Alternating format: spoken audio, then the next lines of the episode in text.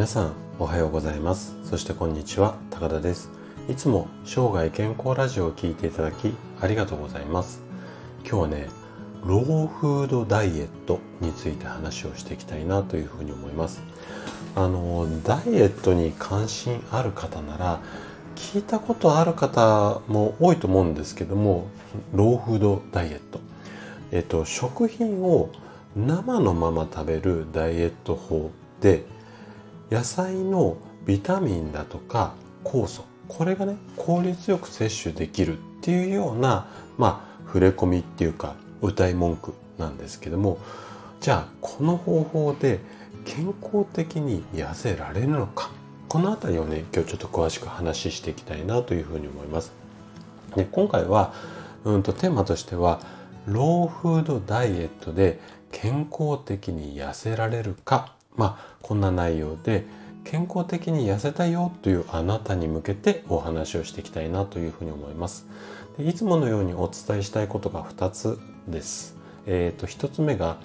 生で食べれば栄養の吸収効率が高いのか。まあこんな内容をお話ししたいのとあと2つ目ですね。加熱調理の方が栄養は吸収されるんだよ。まあこんな話をしていきます。で今日も専門用語とか使わずにできるだけこう分かりやすく話をするつもりなんですけどももし疑問質問などありましたらお気軽にコメントいただければというふうに思います。じゃあね早速1つ目の話本題に入っていきましょう。で1つ目の話題で生で食べれば栄養の吸収効率が高いのか。まあこんな、うん、ことについてなんですけども。ローフードダイエットの大きな特徴っていうのが先ほども言った通りできるだけ生で食べましょうっていうものなんですよね。で加熱調理よりも栄養が体内に吸収されやすいから次のようなメリットがあるのがローフードダイエットだよっていうふうに言われています。じゃあどんな効果かっていうと4つほどあるんですけどもまず減量の効果がありますよ。あと美肌の効果がありますよ。あと病気が予防できたり活力がアップしますよとまあこんな大きな特徴がありますよと。でこのねローフードダイエットのまあ生みの親っていうかそもそもこの生で食べる方がいいよっていう考え方っていうのがちょっと昔に遡るんですけども1830年代にアメリカのグラハムという博士がこれらのコレラの治療法ね。コレラってあの病伝染病のコレラですね。これらの治療法として生食を推奨したのが始まりというふうにされています。で確かに生野菜の方がうんサラダとかで食べても健康に良さそうなイメージだと思うんですよね。私もあの栄養の勉強する前ってそういうようなイメージをを持っていたんですけどもじゃあね果たしてその生の方が本当にいいのかっていうのをちょっとこの後話をしていきたいというふうに思います。じゃあ今度2つ目のお題として加熱調理の方が栄養が吸収されるんですよ。まあこんなことをお話ししていきます。じゃあえっとここのところではねいきなり結論なんですけれどもローフードダイエットっていうのは実はね体に悪いです。はい。でなんでそんなことが言い切れるかっていうと過去の研究データいわゆる論文の類ですよねこれで多くの健康被害っていうのが報告されているからなんですね。じゃあどんなものがあるかっていうとちょっと代表的な2つを紹介したいと思うんですが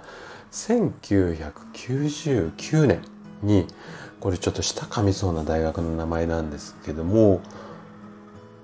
ユストゥリス・リービヒ大学。ごめんなさいね。こういった大学での研究まあ論文なんですけどもローフードダイエットを実践している513人の状態を調査しましたよその結果ローフードをじしっかり実践すればするほど栄養不足になっちゃいますよと。どういったことが栄養不足で分かったのかっていうと全体の食事の90%をローフードにすると BMI が20.2で完全な生食にすると数字が19.3まで低下してまあこれ BMI 数字が下がるからダイエットに効きそうな感じはするんだけどもただね生理が止まるケースが急増したって言うんですよ。これちょっとやっぱり気になりますよね。でもう一つのデータが2005年にマーストリヒト大学こういったところの研究データなんですけどもこれもね先ほどと似たようなデータと合わせて長期間にわたり総カロリーの7割程度をローフードにすると善玉コレステロールとかビタミンの量が低下しちゃいましたよ。まあこんなデータなんですよ。で、これらの実験の結果からもローフードは栄養の吸収率を低下させそうだよっていうのはなんとなくこう見えてきたんですよね。じゃあなんでそうなっちゃうかっていうと、うんまあ一説これが全てではないんですけども基本的にはこの考え方って言われてるんですが生で野菜を食べると噛む量って硬いからすごく増えますよね。で、うん、データ上では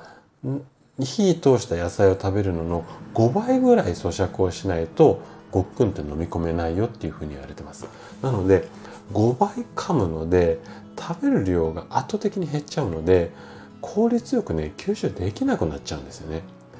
なので生で食べることの方がかえって健康的になりませんよまあ、こんな結論になります。はい。ということで、今回はローフードダイエットについてお話をさせていただきました。最後まで聞いていただいたあなたがですね、ダイエットの効果、これをね、しっかりと把握することで、確実に健康に近づくことができます。人生100年時代、